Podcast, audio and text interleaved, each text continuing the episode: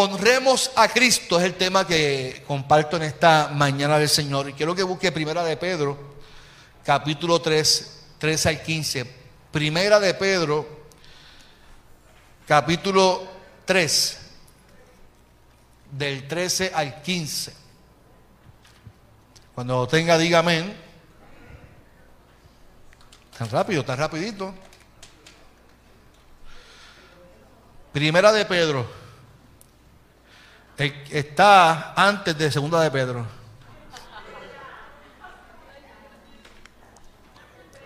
Me fui muy profundo ahí. Eso fue revelación de Dios. Primera de Pedro está después, antes de segunda de Pedro.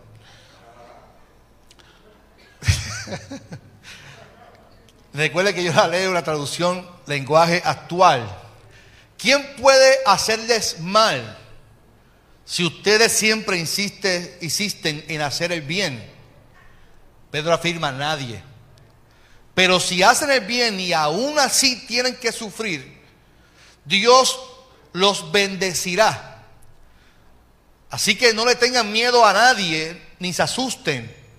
Honren a Cristo como Señor y estén siempre dispuestos a explicarle a la gente por qué ustedes confían en Cristo y en sus promesas. Señor, en esta mañana te damos gloria y honra por tu palabra.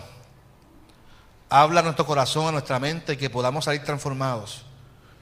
Que tu presencia, como ya la hemos sentido en el devocional, de igual manera la podamos sentir en tu palabra, que podamos dejar nuestras cargas ante ti, Señor. En el nombre de Jesús, diga conmigo amén. Hay un refrán popular que dice, haz el bien y no mires a quién.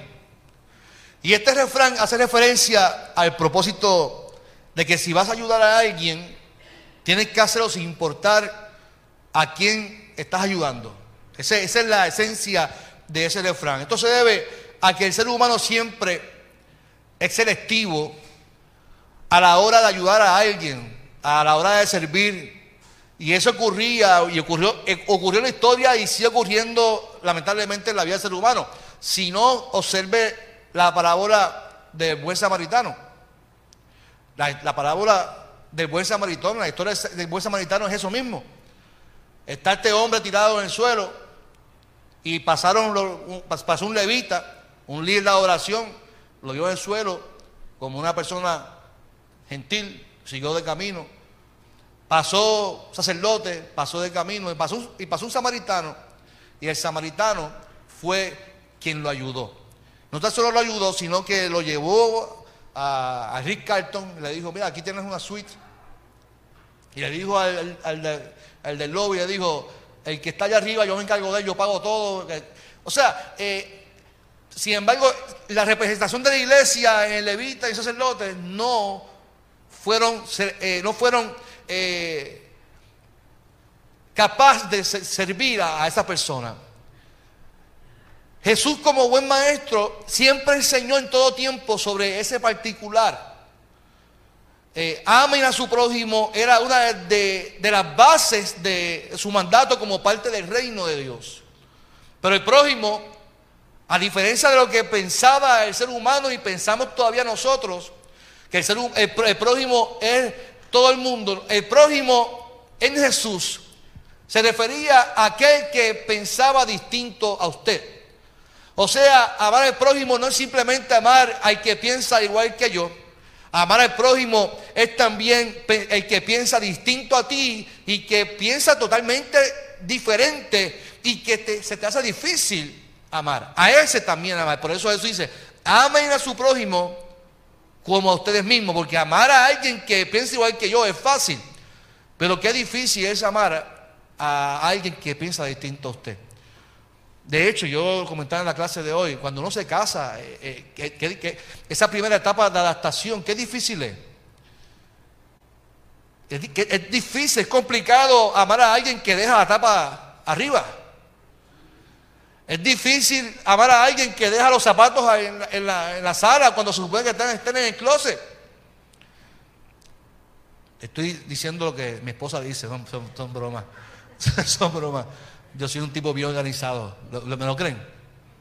No, gracias. Porque ni yo me lo creí. Así que cuando uno ama a alguien, amar al prójimo conlleva una responsabilidad y conlleva un esfuerzo de entender, comprender, porque es un mandato de Jesús. Así que eh, Jesús enseñó que a ese que es difícil de amar, ve como a ese que pasa por ahí es difícil de amar, a gente así que hay que amarla. Pues a ese hay que darle mucho amor, Miguel. A ese hay que darle mucho amor. Un mundo lleno de odio, lleno de guerras, divisiones, como es el que estamos viviendo. Y, tengo que decirlo honestamente, yo veo cristianos haciendo memes de la guerra, para mí me, entristece demasiado. Cuando me mandan un, chiste de, algo de la guerra, me, me, entristece porque allá está muriendo mucha gente inocente, niños. Y entonces yo utilizar la guerra o el presidente de Ucrania o de Putin para hacer un chiste no, no encuentro eh, sensible. Es totalmente insensible al mundo que estamos viviendo. Y así que nosotros vivimos un mundo lleno de contienda, de divisiones, de guerra, de odio. Y todo por poder, por dinero, por opiniones diversas, por verdades absolutas que no, puede, que no, que no pueden llegar a acuerdos en la vida. Pero Pedro, como buen discípulo y apóstol, está enseñando el mismo principio como medicina que cura y que trae consigo resultados de paz y como experiencia que él vivió que transformó su vida y la vida del ser humano que le seguía a él también. Así que en un mundo hostil, Pedro enseña, pero no tan solo enseña, es que el resultado de dar amor y de esa práctica posiblemente en lo visible no sea el resultado que ellos esperarían en el momento, pero sí causaría un efecto en la vida del ser humano. Y esto se fundamenta en el odio que existe en la humanidad. Si el ser humano, eh, eh, lamentablemente, no sé por qué eh, nace a veces y tiene odio por, por las personas. Y si tú das amor, lo que tú esperas como resultado de lo que estás sembrando es que te amen para atrás, ¿cierto falso? Si yo le doy amor a mi esposa, yo lo que espero es que mi esposa me qué? Que me ame para atrás. Pero lamentablemente no todos expresan el amor como uno quiere que lo expresen. Nos casamos pensando, ay, yo cuando me case voy a estar todos los días a las 10 de la noche haciendo esto con mi esposa. Y voy a estar haciendo, y posiblemente tu esposa está diciendo, ay, a esa hora yo quise hacer otra cosa. Pero mi amor, es que yo siempre soñé que íbamos a estar tomando un café juntos. Es que a mí me gusta el café. Entonces, lo que soñamos y aspiramos y lo que estamos sembrando, que supuestamente para mí es amor, se convierte en algo distinto. Pedro dice que no, que Pedro dice y exhorta que a pesar de dar amor, puedes entonces que no reciba lo que tú estás esperando o estás sembrando en la vida del ser humano que a pesar de dar amor, puede ser que recibas como consecuencia el desprecio y el odio que hay en los corazones de las personas en el mundo. Nuestro hermano Luis comentaba el viernes pasado que estaban hablando los líderes, que él fue a orar por una persona. Y cuando fue a tocar a la persona, la persona dijo, no me toque. No fue esta iglesia, por si acaso. Esa persona posiblemente tenía una carga que vino con él, no sé, vino, no me toque. Su oración fue de odio, de desprecio a alguien que vino a llevar un mensaje de Dios a su corazón.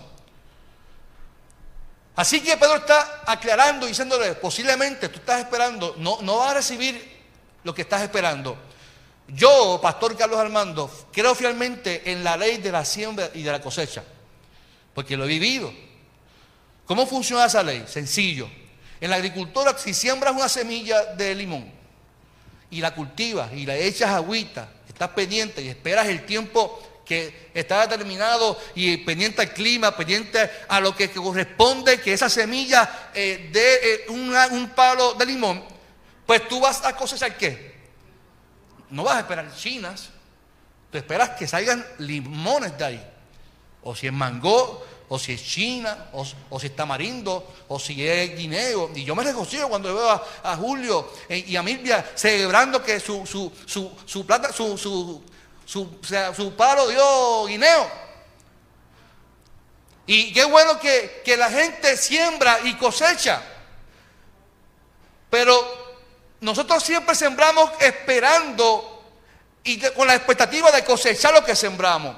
En el plano bíblico y en el plano de relaciones interpersonales se basa lo siguiente. Y utilizo el caso de Pedro.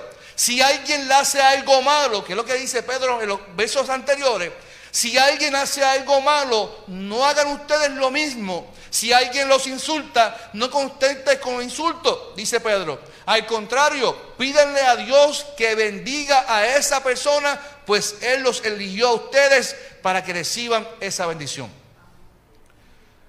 Ahí está lo, difícil del Evangelio. El tú amar a tu prójimo, amar a alguien que te está insultando. Alguien que te falta respeto y tú dices, Dios mío, ¿qué me quisiera aplicar lo que dice la Biblia? Mejor es dar que recibir. Mejor le doy que... Hay un asunto en el texto que es importante que lo entendamos. Pero no, tan solo que lo entendamos, que lo podamos poner en práctica. El tiempo de la cosecha, cuando decidimos sembrar, es un tiempo que prolongado, ¿cierto o falso? Julio, más o menos, ¿cuánto tiempo tú tardaste en cosechar los guineos? Diez meses. Usted sabe que tú siembras algo y, y, Cifredo también tiene siembra también en su casa, ¿verdad, Cifredo? Y, y, trae aquí con los hermanos y comparte. Y eso es una bendición. Pero tuvieron que esperar un proceso. Tuvieron que esperar que esa semilla comenzara a germinar y comenzara a, florecer y, diera el fruto que tanto esperamos. Hay un proceso de espera en la siembra. El problema que tenemos nosotros es que queremos que lo que yo siembre Dios me lo, dé en el momento. Mire, yo le voy a contar mi testimonio. A, Marisa me gusta mi, testimonio. Cuando yo estaba con mi esposa, que éramos noviecitos, mi esposa no, es como yo. Y qué bueno que no es como yo, porque imagínate, dos personas como yo tenemos dos locos en casa. Mi esposa está más cuerda que yo, lógicamente, si usted la puede ver. Mírese, yo, y mi esposa no es tan expresiva como yo. Y yo la respeto y la, amo con todo mi corazón porque como, como ella es. Pero en un momento dado, en mi relación, cuando éramos noviecitos, yo le dije, te amo.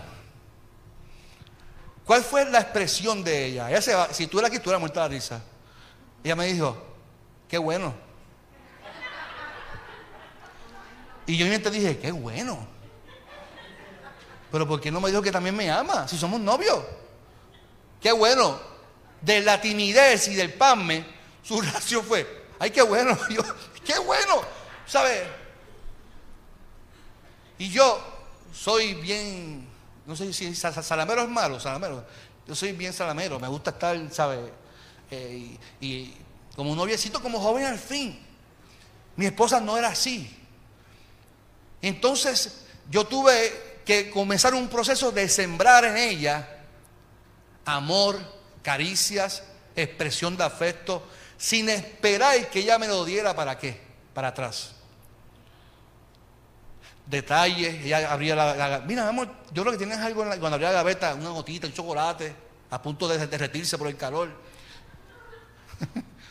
Flores en el trabajo, detalles que luego en el transcurso de mi relación con ella, ella comenzó también a poner en práctica conmigo. ¿Qué, es lo que quiero decir? Que, que hoy día mi hija también lo ve en nosotros y lo pone en práctica. Y ahora también mi hijo. Porque ahora mi hijo también me llena de besos en casa y eso es besos para aquí y besos para allá y mi hija es loco y me besa y porque eso es lo que ella ve, lo que estamos sembrando, ¿dónde? En mi casa. Porque ella ve que sus papás se abrazan, que se aman, que se, que se abrazan y se expresan el amor el uno hacia el otro. Y cuando tú expresas eso con libertad, los hijos están viendo eso y de algún momento lo van a qué? A cosechar. La realidad es que no todo, no todo el mundo está dispuesto a esperar. Yo tuve que esperar años en ver el, resultado de lo que yo estaba sembrando en mi esposa. Porque hubo una formación, hubo una experiencia en el pasado, yo no sé. Cada cual tiene su experiencia de cómo reacciona a la realidad de vida. Nosotros los creyentes estamos llamados a dar amor, a no responder como el mundo responde. El mundo responde con odio, con desesperamiento. Mire, algo que yo pongo en práctica hoy en día, con mucha paciencia y respiro, es no tocarle bocina al carro que está de frente. A veces uno va con tanta prisa y, cada vez que tienes prisa te toca el más lento, que no tiene nada de prisa y que tú dices, pero porque está paseando si yo tengo prisa. Ah, porque el que tiene prisa soy yo, él no tiene prisa. Pero yo recuerdo David Estrada, que es un gran amigo mío de, Fajardo, fisiculturista, que no pertenece a mi iglesia, pero nos conocimos, eh, es un, entrenador personal, y me decía, yo nunca le toco bocina al que al frente, porque pienso que puede ser un viejito, un ancianito, y lo puedo desesperar y que cause un accidente. Y a mí me impactó lo que me dijo David. E intento cada vez que veo a alguien de frente, a ver si es un viejito o no, para ver si toco bocina o no, no. decidí no hacerlo porque decidí que tengo que respetar la vida que está de frente.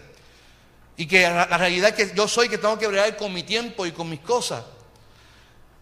el mundo vive así, acelerado, con odio, tomando bocina. ¿A cuántas veces usted le ha sacado el dedo por ahí? ¿Alguien? O usted, cuidado, espero que usted no sea, a usted que, que alguien te toca bocina, me, ha pasado, a mí me ha faltado respeto en la calle, porque la gente quiere cortarme el camino y, me saca, y yo, sí, sí, Dios te bendiga, amado. Porque el mundo vive con, ese, con esa ansiedad, con esa actitud. Y Pedro le dice, ustedes no pueden responderle a la gente de la misma manera. Ahora bien, el hacer el bien debe de ser parte de un estilo de vida nuestro, de una cultura nuestra, sabiendo que si la maldad siempre existirá, también yo como hijo e hija de Dios tengo que practicar el bien en nuestra comunidad. ¿Cuánto dice amén por eso? Porque es una realidad, el ser humano es emocional y cambiamos de emociones. Y hoy queremos a alguien y mañana no te quieren porque le fallaste, porque es así la realidad. Yo siempre digo que a, los, pastores es al más que le pasa eso. Tú visitas a alguien, ay, el pastor me visitó, qué bueno. Fallaste una vez. Una que le fallaste. Este pastor es malo, no me llamó cuando más yo lo necesitaba. Eso, y, yo lo veo normal, porque así somos los seres humanos. yo, yo, no me, yo no me puedo ahora molestar porque alguien me haga eso, porque yo sé que eso pasa. Porque somos así. Y no puedo pagarle con mal a alguien que me responda de esa manera. Porque somos emocionales, el mundo vive así, el mundo es, sensible e insensible también. Pero nosotros practicamos los valores del reino que conllevan a que quien te haga mal, tú hazle el bien y bendícele, porque así Dios te va a bendecir.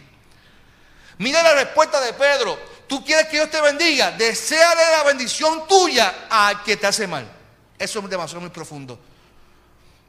Hay un libro que se llama Perdón total. Cuando usted pueda, usted pueda cómprelo. El autor se llama R. R. R. yo estoy ya hablando en lengua.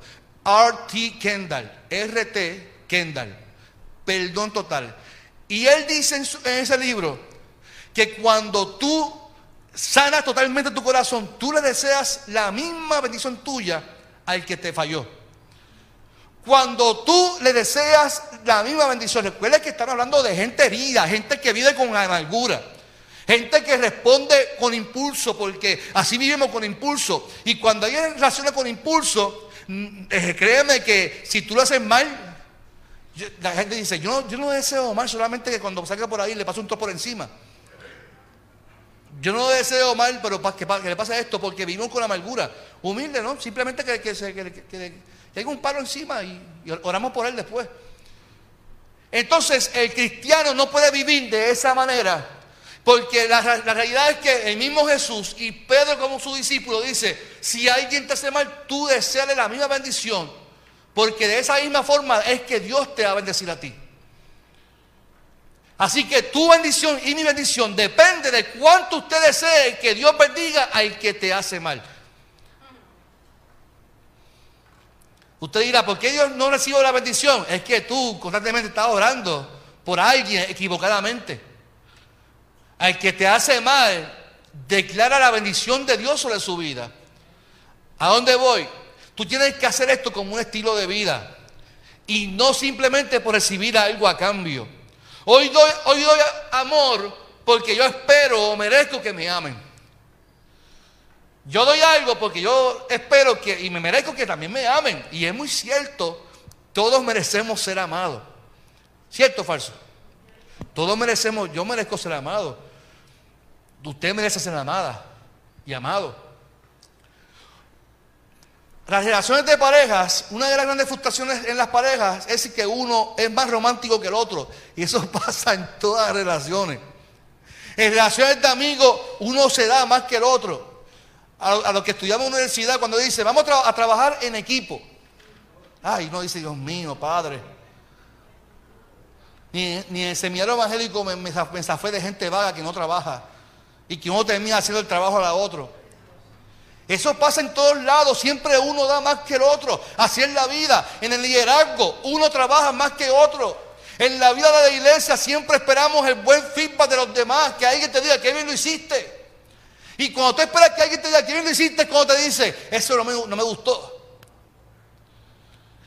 Y yo prefiero más, ese no me gustó, créamelo, este soy yo, Carlos López. Me gusta más que me digan, eso no me gustó, que, que todo el tiempo me estén diciendo que bien lo hiciste. Porque la realidad es que ese no me gustó, me va a llevar a nuevas experiencias crecimiento, pero eso, eso es otro tema aparte. Pero en la vida de la iglesia la gente se frustra porque no reciben el feedback de lo que esperamos. Más aún cuando pensamos que lo que hacemos lo hacemos bien y que se nos tiene que reconocer por lo que hicimos. Por eso Pedro entiende que cuando hagamos las cosas las tenemos que hacer para honrar a Cristo. Una de las grandes frustraciones del ser humano tiene que ver con las respuestas en contra de lo que hacemos. Si yo amo, espero que me amen. Si soy bondadoso, espero que lo sean conmigo. La realidad es que no siempre es así y Pedro lo aclara en el texto y les advierte, ¿quién puede hacerles mal a ustedes? Siempre que ustedes siempre insisten hacer el bien. Y Pedro dice, nadie les puede hacer el mal. Yo estoy totalmente en desacuerdo con Pedro ahí. Y yo creo que él mismo, él mismo, después que dice eso, lo aclara en el verso después. Y lo voy a explicar. Porque la naturaleza del ser humano de, se encarga siempre de darle de la cosecha al que siembra. Para el sembrador, el esperar tiene dos vertientes. La cosecha, el que realmente, o que realmente no salga nada de lo que tú cosechaste, sembraste. Así que hay dos vertientes cuando tú siembras en la vida. Y esto puede ser frustrante porque le, pusiste empeño, le pusiste esfuerzo y el tiempo invertido en la siembra. Pedro hace la pregunta, ¿quién podrá hacerles mal? Y ante la pregunta él responde, nadie puede hacerles mal. Pero luego en la próxima oración aclara, pero si hacen el bien y aún así, ve la respuesta, Fíjense, nadie les puede hacer mal, pero si aún usted sigue haciendo el bien y aún así tienen que sufrir, dice Pedro, Dios los bendecirá. No tengan miedo a nadie, ni a nada, ni se asusten. Y fíjese que la realidad es que por, yo conozco gente buena, gente muy honrada, y que sí le pasan cosas malas. Le he visto mucha gente honesta que le pasan cosas malas y que no salen de una, ¿para, para qué? Tienen que ver con un castigo de Dios. Tiene que ver con que Dios tiene juicio contra usted. No, así es la vida. Naciste, vives en un mundo que es así, cambiante. Y que nuestras decisiones tienen consecuencias y que así es la vida. Nos enfermamos porque somos un cuerpo y el cuerpo se enferma. Porque se mueren nuestros familiares, porque eh, si no eh, somos buenos mayordomos del dinero, nos quedamos pelados. Que, que que vivimos experiencias difíciles, así es la vida, para buenos y para malos. Pero aún así, dice Pedro, si aún así tienen que sufrir, algo que tú no puedes eliminar como hijo e hija de Dios es que Dios va a derramar bendición sobre tu vida. ¿Cuánto dicen amén por eso? Dice Pedro, aún así, si tú vives tiempos difíciles, Dios los bendecirá. Por lo tanto, si estás viviendo un tiempo difícil, no tengas miedo a nadie, dice, a nada. Y dice aún más, ni se asusten. Yo escuchaba a nuestro hermano Fernando en, el preludio de oración que nos trajo a nuestra memoria un día como hoy fue. Históricamente, un día como hoy empezó un lockdown. ¿Cuántos sentimos pánico? ¿Cuántos sentimos miedo? Usted no puede decir, no porque yo soy cristiano, yo me sentí seguro. No, todos, todos aquí nos afectamos. Imagínense, en mi caso personal, y no digo para que me cojan pena, no me gusta que me cojan lástima, pero yo, tenía una, una mujer embarazada en mi casa que iba a dar a luz en plena pandemia. ¿Cómo estaban los niveles de ansiedad en mi casa? ¿Cómo estaba la gente? Sin embargo, hay una promesa en este texto que dice, aún así, si ustedes viven tiempos difíciles, no tengan miedo ni se asusten, porque Dios los va a bendecir. ¿Cuántos de los que estamos aquí hemos visto que aún en la pandemia, aún en la crisis más grande que podamos estar viviendo, hemos visto la mano de Dios que nos ha bendecido? Aún ante las pérdidas, aún ante la crisis en Puerto Rico, aún en lo que estamos experimentando, seguimos viendo la mano de Dios porque Dios dice que Él nos va a bendecir.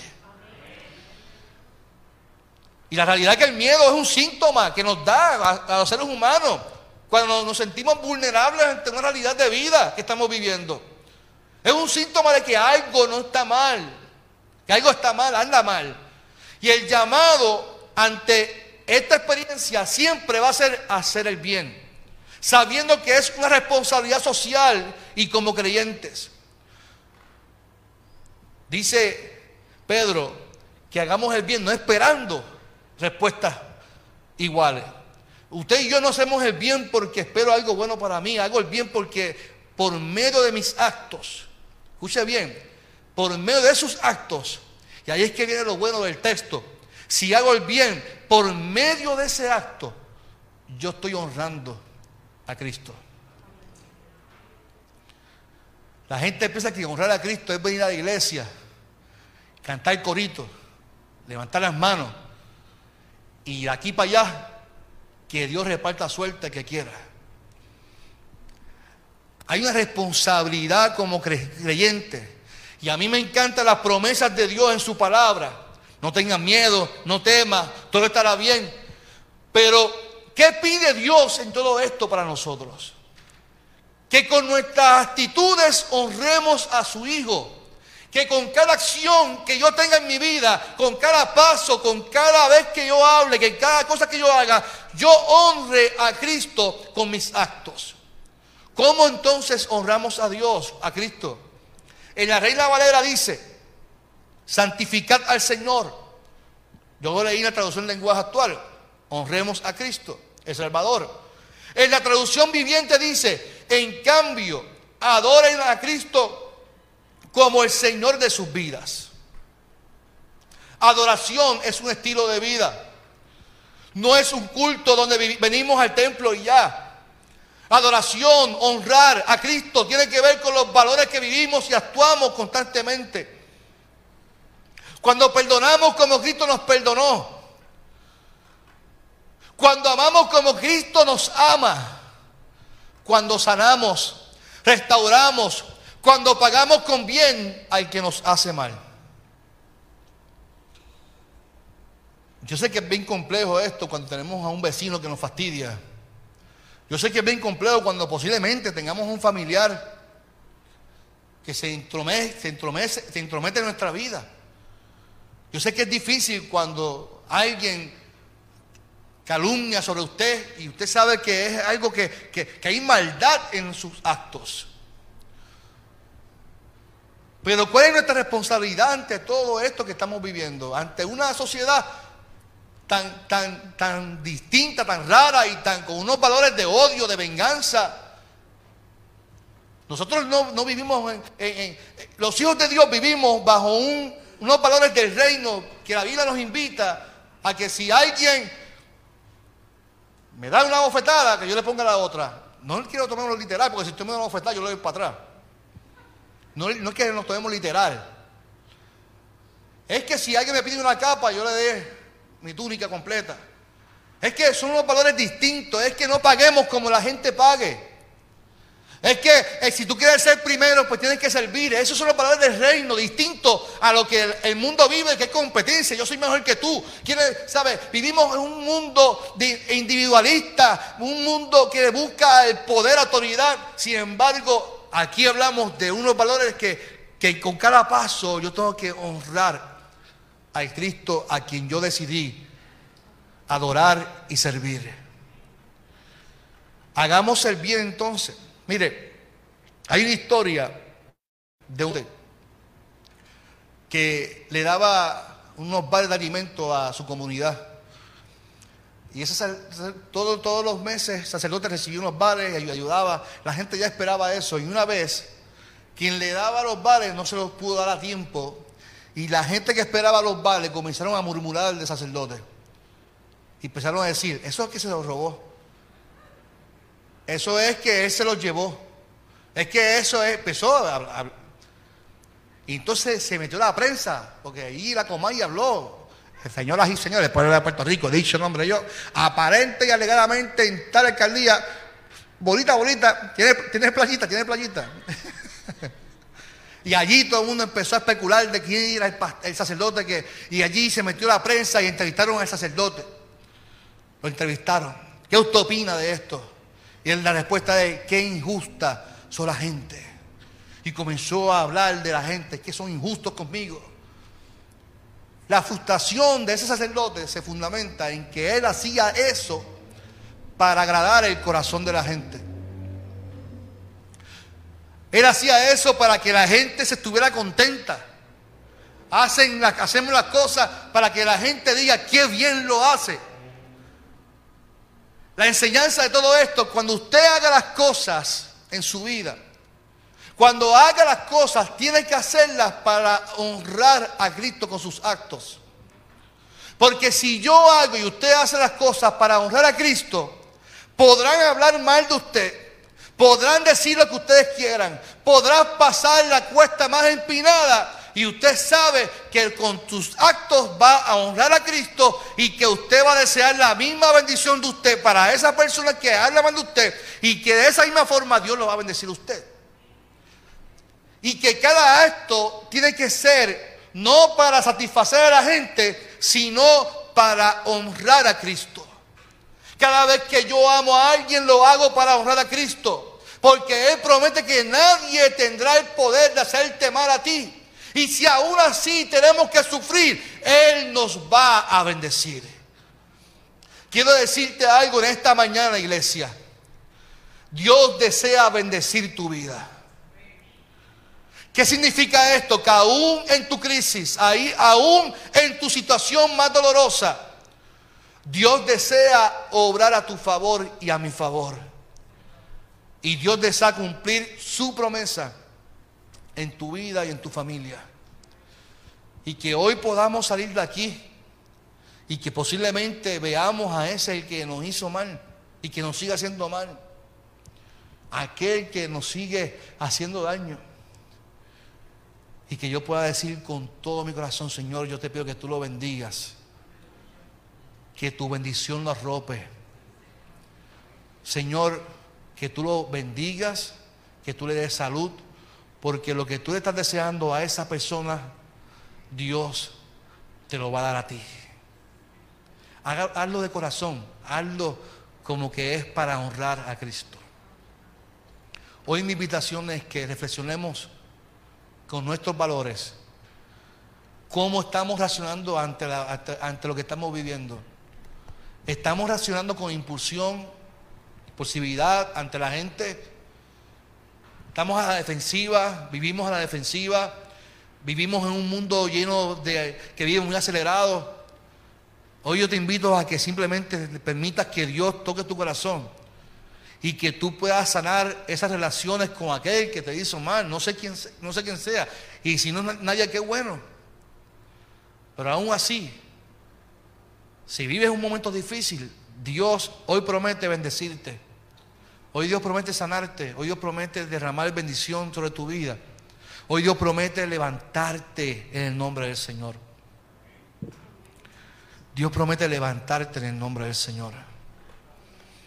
Y yo te invito a que cierres tus ojos en esta mañana y que le permitas a ese Espíritu Santo de Dios, que le permitas a ese Espíritu Santo de Dios que se derrame en tu corazón, en tu vida, en tu familia, en tu casa, en tu mente.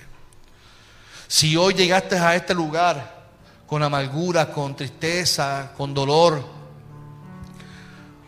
hoy te invito a que le permitas al Señor que toque tu corazón y que sane, y que vaya sanando esas heridas.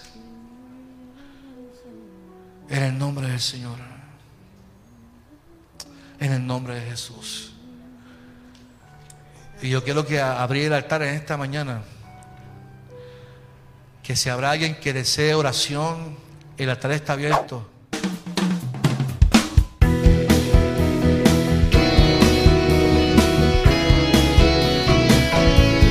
Esto fue Transformando Nuestro Pueblo con el pastor Carlos Armando.